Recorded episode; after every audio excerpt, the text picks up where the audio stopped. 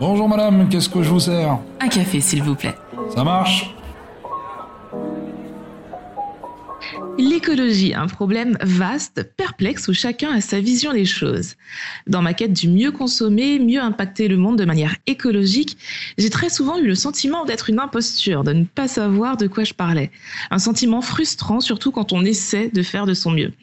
Aujourd'hui, je reçois Inès du blog Les Petits Gestes, une écolo imparfaite qui va nous aider à comprendre le cheminement vers un monde plus écolo.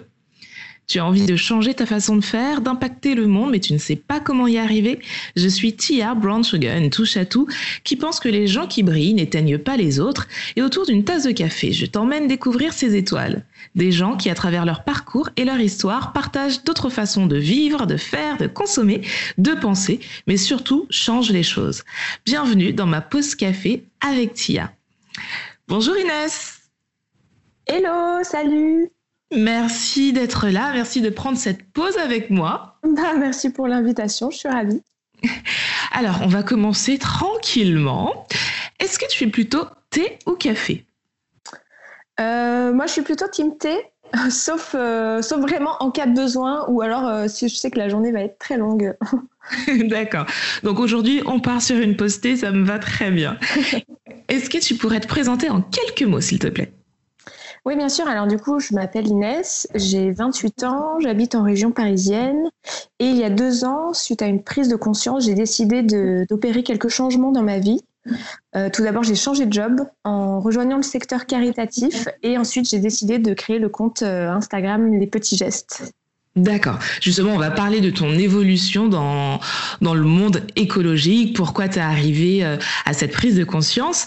Moi, je t'ai découverte sur Instagram et j'ai été bluffée, bluffée par cette phrase euh, qu'on trouve dans ta bio, une écolo imparfaite. Alors, à l'heure où tout le monde donne son avis sur le sujet d'écologie, où tout le monde nous dit comment faire, quoi penser, toi, tu oses dire je suis imparfaite. Pourquoi cette phrase dans ta bio? Ouais, c'est vrai. Ben, en fait, justement, c'était pour mettre en avant le fait que euh, moi, je suis ni spécialiste ni experte du sujet. Je suis vraiment euh, une citoyenne lambda et euh, tous les petits gestes que je vais partager sont vraiment à la portée de tous et que c'est pas grave de pas tous les faire. C'est pas grave de ne pas être parfait. En fait, l'important pour moi, c'est vraiment de prendre conscience qu'il faut agir maintenant et que chacun peut faire des petits efforts à sa portée. Voilà. Et moi, c'est vraiment ce qui m'a plu dans, dans ce que tu proposes. Tu dédramatises le truc et finalement, tu, tu nous dis c'est accessible. Si moi j'y arrive, tu peux y arriver. Et finalement, moi, ça me rassure en quelque part parce que c'est vrai que sur les réseaux, notamment, il y a tellement, entre guillemets, d'experts qui parlent de ça que des fois, on se sent illégitime. Ah mais oui, je comprends très bien, mais c'est pour ça que moi du coup, euh, dans ce compte-là, je voulais proposer un espace vraiment d'échange bienveillant où chacun, euh, tu vois, peut proposer des alternatives, pas que moi, parce que euh, moi je suis vraiment Madame tout le monde en fait. quand tu as, quand tu as, quand as-tu, ouh, je vais y arriver. Quand as-tu eu cette prise de conscience Comment ça s'est déclenché? Alors, bah, ma prise de conscience, en fait, c'était suite à un voyage d'un an et demi que j'ai fait en Asie et en Australie. J'avais vraiment tout quitté euh, pour partir faire ce voyage-là. Et j'ai vécu, en fait, au rythme des saisons. J'étais hyper proche de la nature. Et lorsque je suis rentrée en France, euh, en fait, je me suis rendu compte que vraiment toutes les, anciennes habitudes que j'avais allaient vraiment à l'encontre de la protection de cette nature-là euh, avec laquelle j'avais vécu pendant un an. Et il fallait que je trouve un moyen pour la protéger, pour qu'en fait les générations futures qui viendraient ensuite puisse s'émerveiller autant que moi je l'ai été euh, lors de ce voyage. C'était vraiment. Euh, c'était, je pouvais pas faire autrement en fait. Mais alors, tu es en Asie, tu es, euh, à l'autre bout du monde. C'est vrai que la nature est très présente dans ces endroits-là. Quand tu arrives à Paris, comment tu fais pour justement aligner tes valeurs à ton mode de vie Parce qu'on est d'accord que Paris, c'est pas l'Asie. Ah, c'est sûr. Eh ben, la première chose que j'ai fait, en fait, c'était de faire une liste euh, de tout ce qui me paraissait mauvais, de tout ce que j'avais l'impression de faire mal. Et euh, je me suis dit, voilà, pour chaque élément de cette liste, je vais essayer de trouver une alternative. Moi, j'étais une grande consommatrice de bah, bouteilles d'eau en plastique. Voilà, le seul truc de base dans mon sac, j'avais toujours une bouteille d'eau en plastique. je me suis dit, mais là, c'est pas possible parce qu'en fait, lors de mon voyage en Asie, j'ai vu, j'ai vu ces champs de plastique mais juste gigantesques qui viennent gâcher tout le paysage euh, incroyable euh, qu'il y a à voir. Et du coup, je me suis dit, rien que ça, le plastique, c'est fini. c'est fini, je veux, je veux plus euh, avoir ma part de responsabilité dans, dans ce truc-là. Mais est-ce que c'est simple de vraiment changer du jour au lendemain ses habitudes? Parce que moi, je vois par exemple, si je prends mon exemple, j'ai tellement de, entre guillemets, mauvaises habitudes qui sont liées ben, à ce que j'ai appris depuis que je suis toute petite que des fois c'est hyper compliqué de me conditionner, de me dire non, c'est pas bien. Et pourtant j'en ai conscience, mais de me dire non, c'est pas bien, fais autrement. Comment toi tu as réussi vraiment ce changement euh, dans ta tête en te disant non, moi je veux vraiment aller par là, donc j'y vais? C'est quoi l'astuce? Bah, en fait, déjà très honnêtement, moi je pense que euh, je suis toujours en transition. C'est vraiment c'est un long cheminement euh, qui se fait pas euh, du jour au lendemain. Et au début, forcément, c'est pas facile à gérer. Donc moi, mon conseil, c'est en fait d'y aller à son rythme, d'y aller à son échelle. Faut choisir quelque chose, un petit geste qui a du sens pour soi et commencer par là et se dire que on peut pas tout changer d'un coup. voilà, on y va progressivement et et, et, en fait, quand, euh, quand ça a du sens pour soi et quand on, quand on, quand on se dit que ça nous plaît, enfin que, que l'impact de notre changement euh, ben, va, va être euh, important. Ouais, voilà que ça, voilà que l'impact va être important. On revient pas en arrière et en fait, on a envie de continuer dans cette marche-là. On a envie de continuer dans cette voie-là. Mais il faut y aller progressivement parce que sinon, ça peut être très démotivant en fait au début. C'est clair. Mais c'est vrai que c'est important de faire les choses pour les bonnes raisons, parce que finalement, c'est ce qui nous motive, en fait. Je pense que quand ça devient compliqué, se remémorer pourquoi on a commencé, pourquoi on a commencé ce changement, et c'est là que ça prend tout son sens. Exactement. Ouais, c'est ça. Qu'est-ce qui a été le plus dur pour toi au début? Je pense que le plus dur, euh, c'est les moments de doute, en fait. C'est lorsqu'on fait des efforts, qu'on prend vraiment sur nous et, euh, et qu'on voit euh, des gens autour de nous qui vont polluer sans complexe, euh, sans scrupule. ça peut être désespérant sur le coup. ça peut se dire ah oui bon en fait moi je fais tout ça et il y en a vraiment qui n'en ont rien à faire, qui continuent leur petit bout de chemin. donc ça peut être un peu déstabilisant, mais mais je pense que ça peut aussi donner une force, tu vois. Moi, ça m'a jamais donné envie d'abandonner. Au contraire, je me suis dit, ben voilà, eux ils font ça, et ben moi je vais faire encore plus pour compenser pour eux. Ouais. Et je pense aussi que des fois, mine de, même si ça peut être très long et très fatigant comme tu le disais, mais des fois je me dis que ça peut peut-être impacter une personne de nous voir faire et ne pas arrêter et te dire, ben si elle, elle y arrive, ben moi aussi je peux, comme tu le dis, avec des petits gestes, essayer de changer les choses. Mm. carrément, ouais, mais c'est ça. Et comment a réagi ton entourage quand tu es revenu sur Paris et que tu as dit c'est bon, moi je change ma manière de faire? Alors, euh, je te cache pas que c'était assez mitigé. Euh, déjà, je pense qu'il y a clairement un effet de génération parce que la plupart des personnes de mon âge ont compris ce changement. Euh, il y en a beaucoup qui m'ont soutenu. En revanche, du côté de mes parents, de mes grands-parents, euh, qui sont plutôt de la génération euh, ouh, les plastiques à usage unique, c'est fantastique. Euh, là, c'était hyper compliqué et j'avoue qu'ils n'ont pas été très réceptifs. je pense que leur première réaction, c'était Ah, ben oui, c'est une nouvelle mode de bobo, ça. Ou alors, Ah, avec tout le progrès qu'a fait la société, tu veux vraiment revenir en arrière? Pour beaucoup, c'est revenir en arrière alors que c'est pas du tout ça, au contraire. Ah, mais clairement pas. Mais bon, enfin Enfin, le plus difficile, en fait, quand on se heurte à ce genre de discours, c'est euh, faut être patient, faut être calme, et il faut faire beaucoup de pédagogie. Et, euh, et, et, en fait, je n'ai jamais abandonné euh, avec eux, même si je me prenais des portes, parce que je me disais euh, peut-être que je vais réussir à planter une petite graine dans leur tête et que cette, graine, cette graine de prise de conscience germera à son rythme chez eux euh, et, voilà, enfin, c'est tout ce que je peux faire. De toute façon, je. Et tu as réussi? Euh, un petit peu. J'avoue que parfois maintenant, il y a euh, des réactions qui me surprennent de la part de mes parents et ils se mettent à dire ah oui, sinon ta lessive, tu l'as fait comment déjà? Je ne sais pas si, si, je suis prête à la faire, mais au moins tu vois, ils écoutent. Bah, c'est bien, mais c'est déjà un premier pas. Ah ouais, clairement. Mm. Moi, je sais que j'ai eu la même expérience quand j'ai dit euh, à ma famille, à, ma mère, que je ne mangeais plus de viande. Alors, sur le coup, ça a été pareil. C'était comme toi. C'est quoi encore cette lubie? Euh, C'est euh, c'est bon, c'est à la mode. Donc, toi, tu t'y mets. Et finalement, alors moi, ça fait quand même très longtemps que je mange plus de viande. Et puis finalement, avec les années, ben elle, elle a diminué sa consommation de viande et des fois, elle est toute fière de me dire, ben non, aujourd'hui, j'ai pas mangé de viande parce que dans la semaine, j'en avais déjà mangé, donc euh, voilà, j'en mange beaucoup moins ça maintenant. Et elle est toute contente de le dire. Ah, c'est génial. Ben et je pense que c'est comme ça, en fait, ne pas imposer les choses, comme tu le disais, être pédagogue, expliquer pourquoi on le fait, les mm. bienfaits aussi que ça nous apporte, et des fois, ben ça, on réussit à toucher les gens comme ça.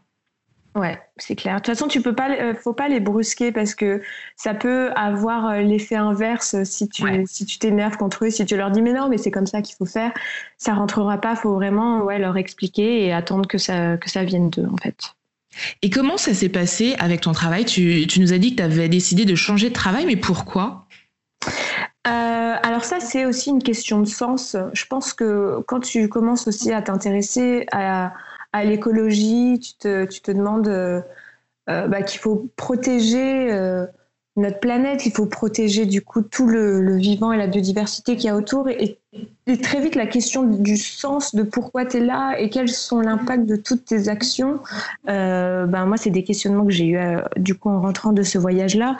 Et, euh, et, avant, je travaillais en marketing pour, pour une, grosse boîte. Et, et j'avais plus envie de faire ça. En fait, j'avais envie que là où je passe les trois quarts de mes journées, voire plus, euh, ait un impact positif également sur euh, ben, notre environnement, sur la planète. Alors du coup, je me suis tournée vers le secteur caritatif. Je travaille pas directement euh, pour l'écologie, mais euh, je travaille pour la cause des enfants. Je travaille à UNICEF.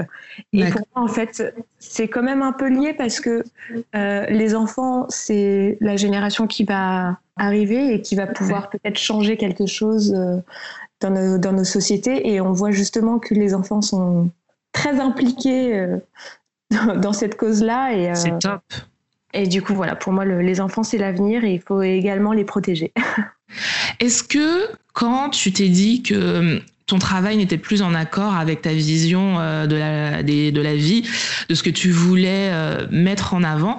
Est-ce que ça a été compliqué d'arrêter, de donner ta démission, ou est-ce que au contraire ton pourquoi était tellement puissant que ça a été ta, ta source de motivation pour dire bah non j'arrête et je suis ah, sûre de moi? Ah c'est ça. En fait c'est vraiment venu comme une évidence. Euh, je tout coulait de source. C'était oui, c'était ça. Je veux plus continuer là-dedans et euh, et t'as l'impression de d'avoir trouvé, euh, je sais pas, d'avoir trouvé ce, pourquoi tu dois tu dois travailler, ce pourquoi tu dois essayer de de rendre le monde un peu meilleur. Ouais, c'est génial. Est-ce que euh, est-ce qu'une conscience écologique pour toi va de pair avec le minimalisme? Alors, euh, oui et non. Explique-nous tout ça. Lorsqu'on a une conscience euh, écologique, on va tendre, à mon avis, implicitement vers le minimalisme parce qu'on va rejeter justement euh, la surconsommation, l'accumulation matérielle et donc se consacrer à l'essentiel avec une consommation vraiment raisonnée. mais à l'inverse, être minimaliste ne veut pas dire forcément avoir une conscience écologique parce que on peut être minimaliste pour une toute autre raison que réduire son empreinte euh, carbone. On peut le faire euh, parce que ça nous fait du bien, parce que, euh, oui, c'est ça, pour une question de bien-être en fait. Alors, moi, je vais un petit peu caricaturer le truc, mais quand on me parle de minimalisme, euh, j'imagine des gens célibataires vivant dans un petit appart, euh, sans déco, sans rien, avec un jean, un t-shirt ou une robe, pas plus, une assiette, un découvert uniquement pour une personne et euh, pas une vie super fun, quoi. Est-ce que c'est vraiment ça, être minimaliste? Euh, bah, tu peux, tu, peux si tu veux avoir juste une table et une chaise dans ton appart, mais euh, t'es pas obligé d'en arriver là en fait.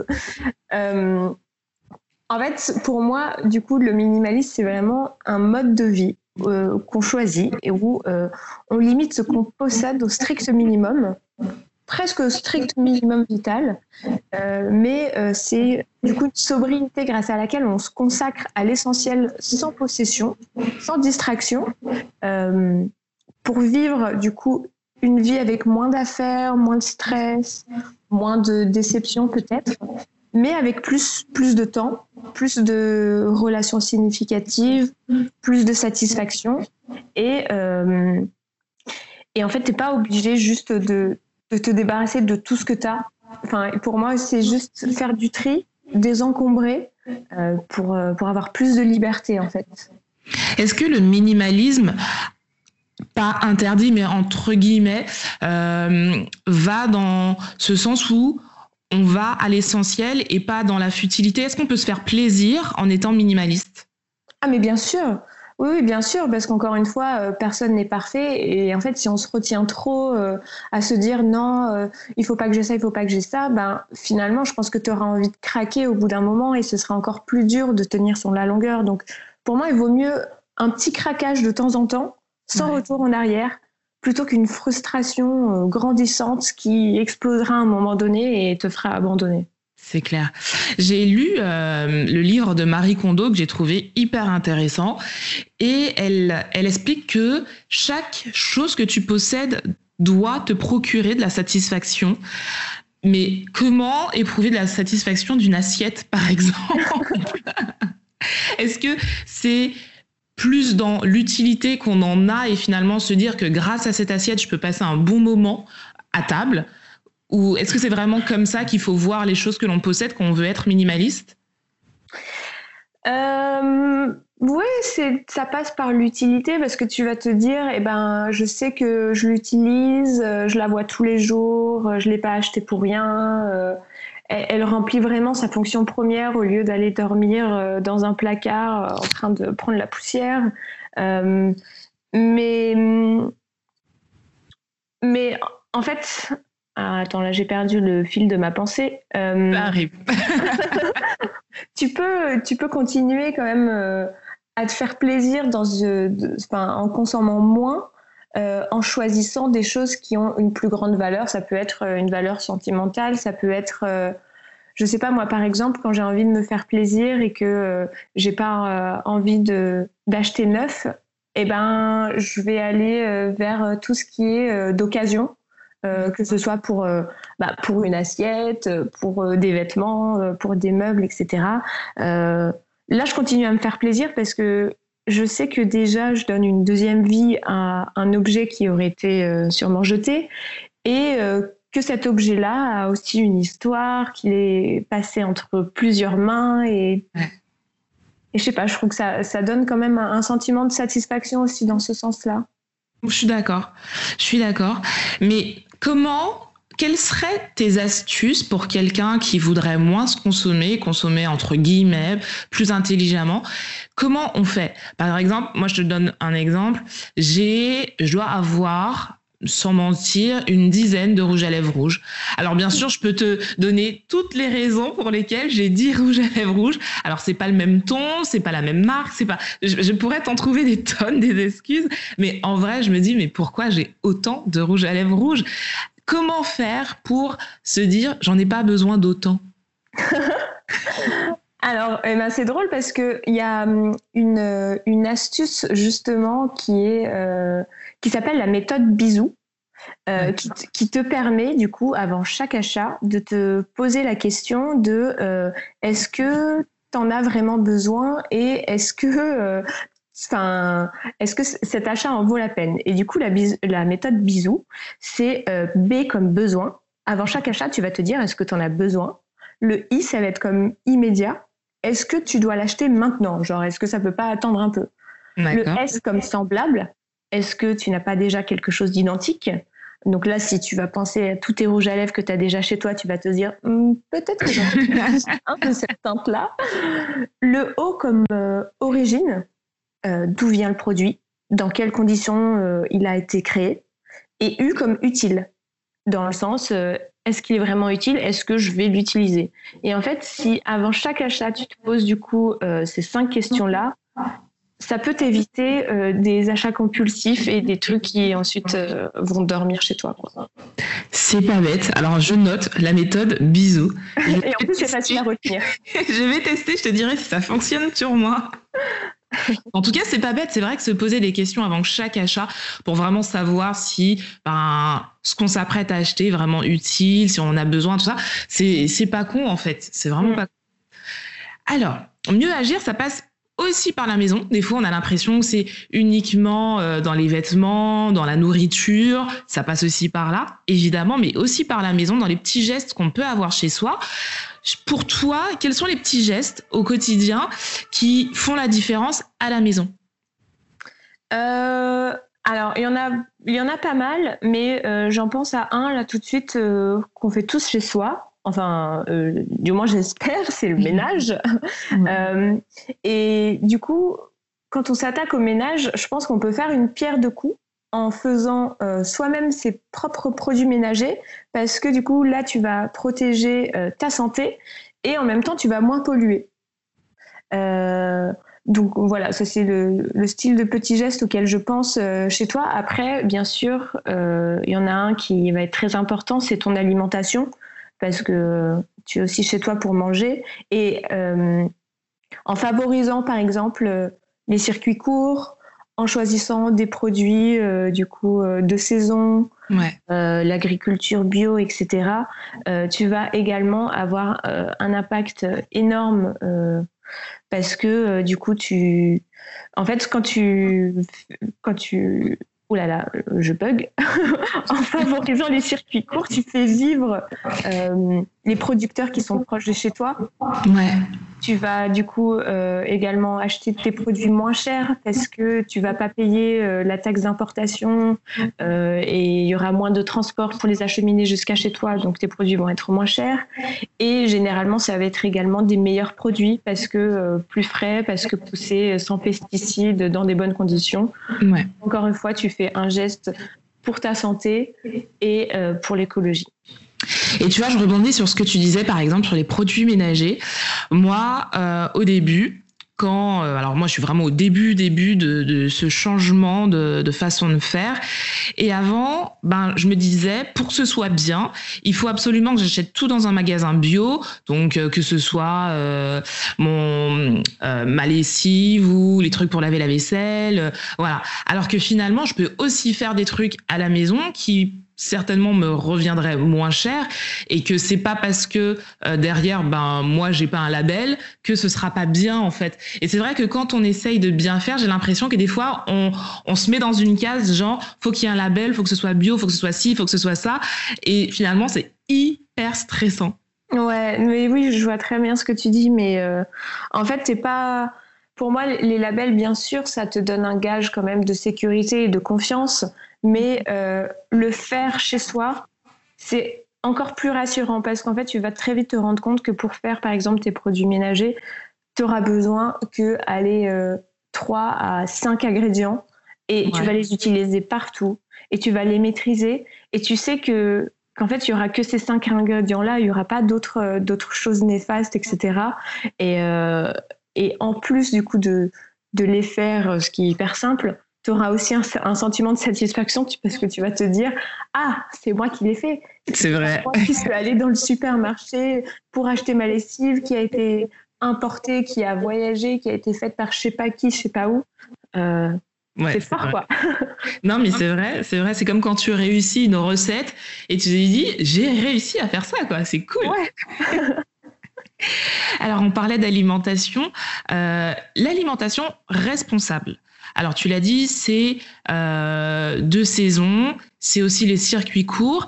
Est-ce que c'est facile quand on a par exemple, quand on est dans une famille nombreuse, quand on travaille, qu'on a des horaires un petit peu compliqués, est-ce que c'est évident ça?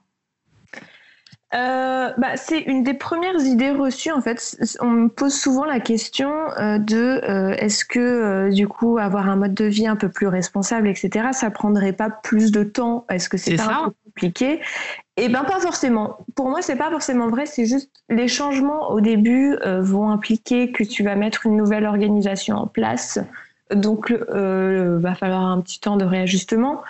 Mais en fait, au bout d'un moment, l'organisation, elle est quand même bien rodée parce que quand tu, du coup, quand tu as une alimentation responsable, la liste du coup des fruits et légumes de saison, elle est beaucoup moins longue que euh, les choix que tu peux avoir dans ton supermarché. Donc en fait, tu vas quand même passer moins de temps à choisir tous tes produits, tu vas passer moins de temps à faire les courses.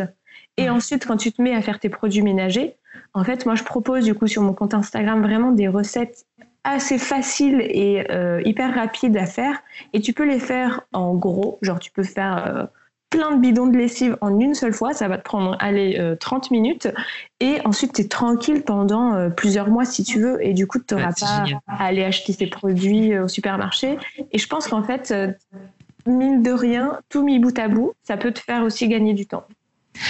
Il y a une chose qui revient aussi très souvent pour les gens qui sont un petit peu sceptiques sur cette démarche de mieux consommer, mieux faire, c'est de dire ouais mais ça coûte trop cher. Par exemple, acheter euh, des légumes, beaucoup de légumes, des choses comme ça ou de, bonne qualité, ça coûte plus cher. Est-ce que tu es d'accord avec ça? Mais pas du tout. Au contraire en fait, ce qui va coûter cher, c'est euh, ben, peut-être euh, les produits euh, bio ou bien marketés euh, dans les supermarchés, etc. Mais encore une fois, moi, je, j'invite vraiment les gens à faire les choses avec leurs mains, à tester euh, ben, tous les, petits tutos et les recettes de, de, de fait maison. Et là, ben, tu vois, quand tu as juste cinq ingrédients, que tu vas acheter, tu vas avoir ton vinaigre blanc, ton bicarbonate, ton percarbonate, etc.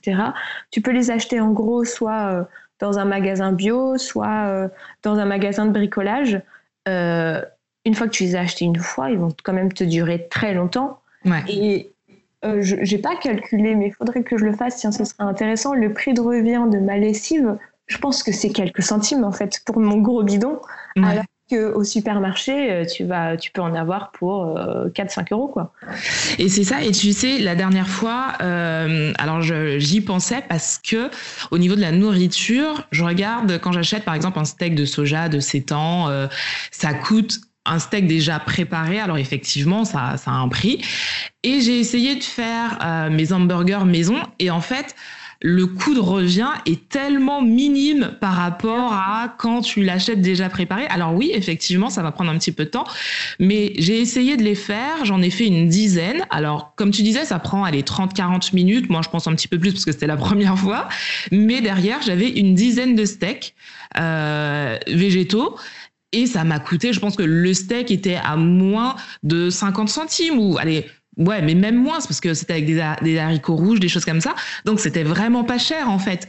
Mais on a tellement perdu l'habitude de faire les choses par soi-même que maintenant, ben, c'est la facilité. On a des drives partout, euh, tout est mis à disposition. Que quand on doit revenir à la base de faire les choses pour soi, comme tu le disais avec les mains, ça devient très très compliqué. Ah, mais c'est clair. Après, je pense que là, enfin, en tout cas, j'ai bon espoir, mais peut-être que ça a un peu changé avec le confinement parce que euh, j'ai vu, enfin, comme beaucoup de gens, j'imagine, les rayons de farine, de pâte à de levure, etc. dans le supermarché, ils étaient tous euh, vides. Et du coup, je me suis dit, bon, bah, ça veut dire qu'il y a beaucoup de gens qui se sont mis à la cuisine, euh, ils ont fait des choses par eux-mêmes, ils n'ont pas juste acheté les produits tout faits.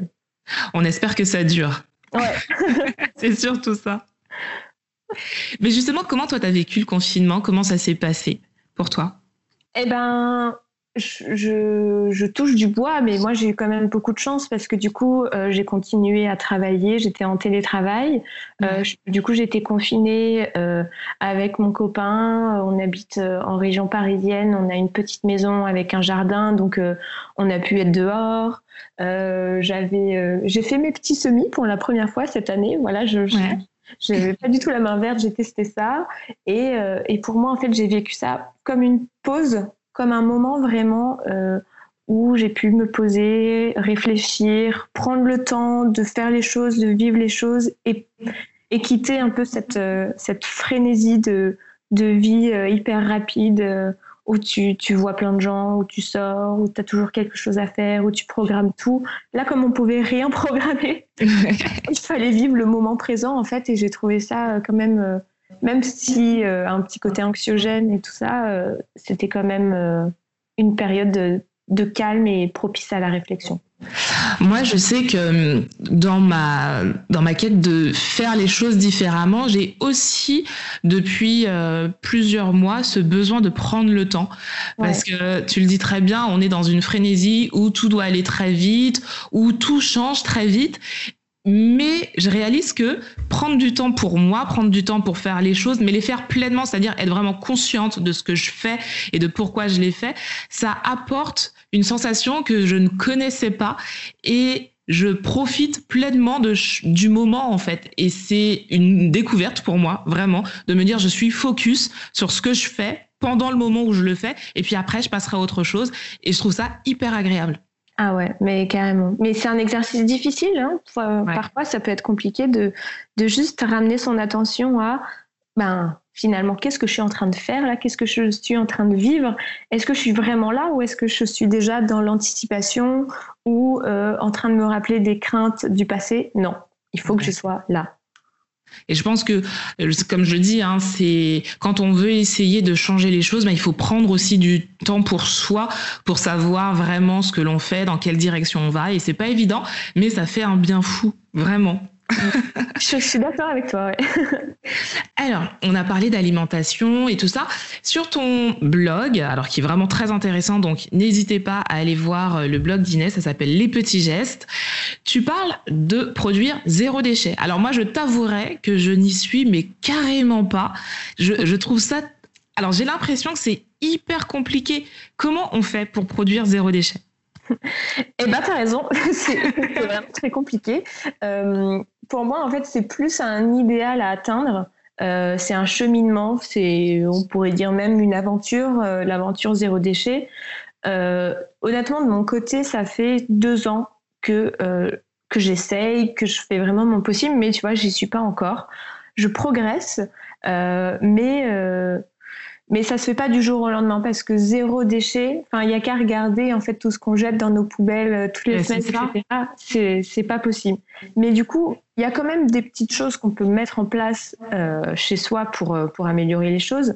C'est-à-dire déjà remplacer tout ce qui est jetable par du lavable. Et là, et là vraiment, ça fait une différence? Ah ouais ouais, ça fait une différence. Mais c'est surtout qu'il y a plein de choses auxquelles on penserait pas, mais euh, je pense qu'il y a un truc que tout le monde a chez soi, c'est le sopalin. Ah ouais, c'est vrai. ouais, mais le sopalin, en fait, il est hyper facilement remplaçable. Tu prends, euh, tu prends des serviettes, tu prends. Euh, il existe même maintenant du sopalin lavable. C'est euh, un truc hyper chouette que j'ai découvert aussi. Mais tu vois, en fait, tu as tout un panel de trucs jetables que tu vas avoir dans ta cuisine, dans ta salle de bain, etc. Et pour toutes ces choses-là, il existe une alternative. Vraiment. C'est vrai. Mais tu vois, tu, tu, viens de parler du sopalin. Je crois qu'il y a deux jours, alors là, on n'en a pas en ce moment à la maison. Et il y a deux jours, j'étais faire les courses, je suis revenue, je me suis dit, mince, j'ai pas acheté du sopalin. Alors que pourtant, je suis dans cette démarche de, ben non, consomme différemment, mais pour moi, c'est vrai, tu sais, c'est les petits réflexes qu'on a et qu'on prend pas le temps d'analyser en fait. Et c'est vrai que comme tu le dis, il doit y avoir tellement de choses dans la cuisine, dans la salle de bain que je pourrais faire différemment, que je pourrais acheter différemment. Mais j'y ai pensé, je me suis dit mince, j'ai fait les courses, j'ai pas acheté de sopalin. et ouais. c'est un, un, réflexe euh, qu'on peut avoir au début et puis tu vas voir que petit à petit. Euh, ça s'efface. Par exemple, je pense, ouais, le sopalin, tu peux le remplacer. En fait, ça dépend si tu l'utilises euh, pour euh, t'essuyer la bouche quand tu es en train de manger, ben là, tu peux utiliser euh, des serviettes, euh, comme faisaient nos grands-parents ou des choses comme ça. Si tu l'utilises lorsque tu as fait tomber, je sais pas, ton café et que tu as envie de nettoyer, ben en fait, tu as l'éponge qui est quand même sa fonction que tu peux utiliser pour ça. Ou alors également des, des je sais pas, des torchons ou des serviettes et laver. Euh, et, après, tu vas avoir ça pour tout. Tu vas avoir dans ta salle de bain euh, les cotons. Tu as des cotons lavables maintenant qui se font avec euh, des matières hyper agréables. Enfin, J'ai même un tuto, si tu veux, pour fabriquer ta propre éponge. Ah, c'est génial. Elle est sur ton blog? Ouais, elle est dessus, tu peux trouver. Il te suffit juste d'avoir soit une vieille paire de collants, une paire de chaussettes ou, ou un t-shirt que tu mets plus. Il suffit de le découper et là, tu as un super tuto pour te faire ton éponge lavable. Oh, c'est trop bien. Je vais aller regarder ça. Tu, me, tu me donnes des idées, mais c'est trop bien. Mais c'est vrai que là, j'ai changé. Euh, J'étais une adepte du coton. Euh, J'en achète tout le temps. Et euh, là, je me suis enfin décidée à passer euh, ben, aux, euh, aux, lingettes lavables. Donc, euh, bon, pour ne pas citer la marque, j'ai acheté les, les, lingettes de Mademoiselle, de, des astuces d'Emma, ouais. faites en bambou, en fibre de bambou. Et c'est hyper agréable, quoi. Et je suis trop contente de mon achat ah bah ouais, ouais, mais franchement, en plus, euh, c'est doux, je trouve que c'est ouais. hyper agréable, ouais. Et ça nettoie hyper bien le visage. Depuis, je l'ai reçu cette semaine et je l'ai utilisé, je me suis dit, mais pourquoi j'ai pas connu ça plus tôt? Et oui, c'est clair. Mais oui, parce qu'en plus, des fois, les alternatives sont tellement meilleures que ce qu'on a l'habitude d'acheter. Par exemple, moi, quand je suis passée aux produits naturels pour le corps, j'ai découvert euh, les bienfaits des huiles végétales, mais ouais. ça a changé ma vie. Vraiment. Ah ouais. Moi aussi. Mais moi aussi, et, et pourtant, au début, j'étais quand même hyper surprise. Je me disais, mais, mais à quel moment je vais me mettre une huile sur le visage et, et je vais pas être euh, ressembler à une friteuse, en fait. C'est ça. Et en fait, tu testes et, et c'est juste incroyable. Tu te démaquilles avec, tu t'hydrates ta peau. Euh, non, c'est vraiment top. En fait, je pense qu'il faut être curieux. Faut pas avoir peur aussi de tester les choses, parce que des fois c'est de l'appréhension, comme tu dis. L'huile, on se dit mais non, mais je vais pas mettre de l'huile sur mon visage parce que je vais ressembler à rien. Et non, en fait, il faut et puis faut apprendre. Faut pas avoir peur d'ouvrir les livres, d'aller sur internet, regarder. Euh, et puis il y a tellement, comme tu le dis, il y a tellement de tutos aujourd'hui qu'on peut trouver facilement des choses, comment faire sa crème, comment faire sa lessive. Il y a vraiment beaucoup de choses sur Internet gratuites en plus. Donc c'est vrai qu'en quelque part, on n'a quand même pas d'excuse de ne pas essayer. C'est ça, ouais, tu as vraiment tout bien résumé là. Alors, moi je l'ai appris il n'y a pas longtemps. On pouvait polluer de manière euh, avec le digital. Alors, je ne savais pas du tout que ça existait. Et on peut polluer avec le digital. Est-ce que tu peux nous en parler, nous dire ce que c'est et surtout comment y remédier? Ouais, euh, mais oui, c'est assez impressionnant parce que je trouve qu'on en parle très peu d'ailleurs. C'est vraiment un sujet euh, bah, pas tabou, mais euh, qui est assez fermé en tout cas. Ouais. Et le, si le digital, en fait, c'est ça qui est assez fou, si le digital était un pays, ce serait le septième pays le plus polluant du monde. C'est dingue. Franchement, c'est dingue. Et, et, personne nous en parle, ça. Alors que maintenant, tout le monde a des smartphones, tout le Mais monde. C'est ça, a en fait. C'est pour ça que je comprends pas. Et je t'ai dit, moi, j'ai dû l'apprendre l'année dernière. Ah ouais, il y a un petit peu plus d'un an. Et je comprends pas qu'on n'en parle pas. Mmh. Ouais, mais c'est clair. Et en fait, rien que les emails, parce que tout le monde envoie des emails pour travailler ou même dans sa vie perso, les emails polluent. Par exemple, si tu envoies 30 emails euh, dans ta journée, c'est l'équivalent d'une ampoule qui est allumée toute une journée. Voilà. Wow. imagine déjà toutes les personnes sur Terre qui envoient des emails. Imagine si en plus tu mets des personnes en copie dans tes emails. Et imagine si en plus des personnes en copie de tes emails, tu mets une pièce jointe. Bah alors là. là c'est bon, t'as la totale. ouais. Non mais enfin ouais, je trouve ça quand même assez dingue parce que tu vois bon là c'est les emails mais euh, tu as aussi euh, les ordinateurs. J'avais lu euh, une étude du WWF qui euh, prévenait que, euh, en termes d'émissions de gaz à effet de serre, une journée de travail sur ton ordinateur, ça correspond à 9 km que tu fais en voiture. Waouh! Donc en fait, c'est juste affolant parce que tu multiplies ça ben, par les gens, enfin toutes les personnes qui travaillent sur un Ben, ordinateur. ça, en fait. Surtout en cette période ben, pré post-confinement euh, avec le télétravail, etc. Ouais. C'est fou. Quoi. C'est dingue. Mais comment on peut remédier à ça? En tout cas, comment on peut limiter son impact à ce niveau-là? Alors, euh, bah déjà, comme je disais euh, juste, juste avant, si tu envoies un email, euh, évite de mettre des pièces jointes dedans. Plus elles sont grosses, plus ça va être lourd et, et plus ça va polluer. Donc, euh, on peut euh, avoir des petites astuces, euh, mais on les connaît déjà toutes. Hein. C'est une clé USB, c'est utiliser le cloud, par exemple, pour, pour envoyer des gros dossiers.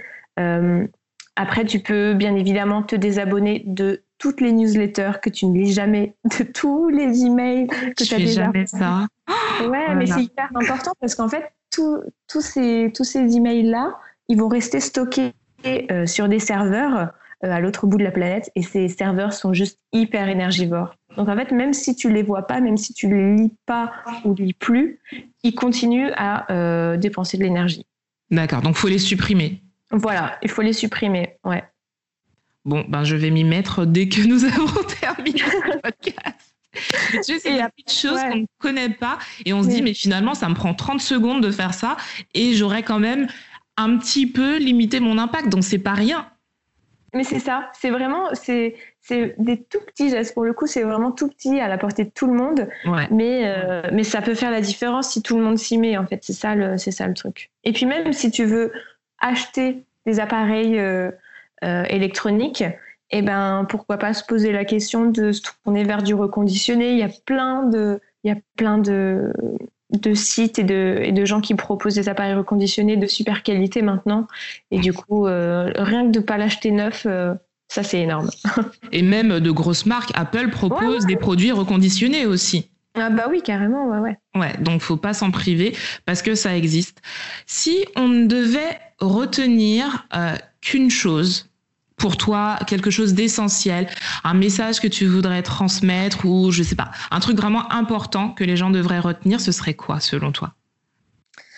Alors, s'il y a un message que j'aimerais vraiment transmettre, je pense que c'est euh, un, message que moi j'ai lu euh, au tout début euh, quand j'ai eu ma prise de conscience et que du coup j'aimerais raconter, c'est la légende du colibri de Pierre Rabhi. Pour ceux qui ne la connaissent pas, c'est une légende euh, qui raconte qu'un jour, dans la forêt, il y a eu un immense incendie. Tous les animaux étaient terrifiés, tous les animaux avaient peur et regardaient le désastre impuissant. Et là, il y a un petit colibri qui commençait à s'activer, qui allait chercher quelques petites gouttes d'eau dans son, bec et qui commençait à les jeter sur le feu. Et au bout d'un moment, il y a un animal euh, agacé par, euh, par ce que faisait le colibri qui lui dit Mais, mais t'es fou mais, mais c'est pas avec ces petites gouttes d'eau que tu vas éteindre le feu. Et là, le colibri euh, bah, se tourne vers l'animal et lui dit Je le sais, mais je fais ma part. Et en fait, pour moi, ce message est juste super fort parce que euh, j'aimerais faire passer le message aux gens pour leur dire qu'en fait, on est tous des colibris et que même si individuellement nos choix sont peut-être euh, n'ont pas beaucoup d'impact, en fait, la somme de toutes les actions individuelles qu'on va faire sera énorme et qu'ensemble, on peut vraiment changer beaucoup de choses. C'est génial. Moi, j'adore vraiment cette histoire. Je la connaissais pas du tout, mais euh, elle est tellement remplie de sens. Vraiment, merci de me faire découvrir ça parce que je la connaissais pas du tout. Donc, euh, merci. Allô? Allô, je ne t'entends plus. Allô? Tia, tu es toujours là? Alors. Allô? Oui, tu m'entends? Ah oui, là, oui, je t'entends. Ça a coupé. Ouais, ça a coupé. Je ne t'entendais plus. Euh, non, je disais vraiment merci pour cette histoire parce que je la connaissais pas du tout et elle est remplie de sens, quoi. Donc vraiment merci. Bah écoute, avec plaisir. En tout cas, bah, on termine euh, ce podcast sur euh, vraiment cette philosophie qui est de retenir. Merci Inès de m'avoir accordé cette pause. J'ai appris plein de choses, vraiment. N'hésitez pas à aller voir euh, le blog d'Inès, les petits gestes, parce que finalement, ce sont des astuces vraiment accessibles à tout et chacun. Et euh, n'ayez pas peur d'essayer. Et comme tu le dis, c'est des petites choses que chacun euh, fera, ben, qui feront la différence, quoi. Exactement, c'est ça. Il n'y a pas de petits gestes quand on est 7 milliards à les faire en fait. Exactement. En tout cas, je te remercie Inès. Je te dis à très bientôt. À très vite. Merci à toi. Merci. Au revoir. Au revoir. Retrouvez ma pause café avec Tia un mardi sur deux sur iTunes et Spotify.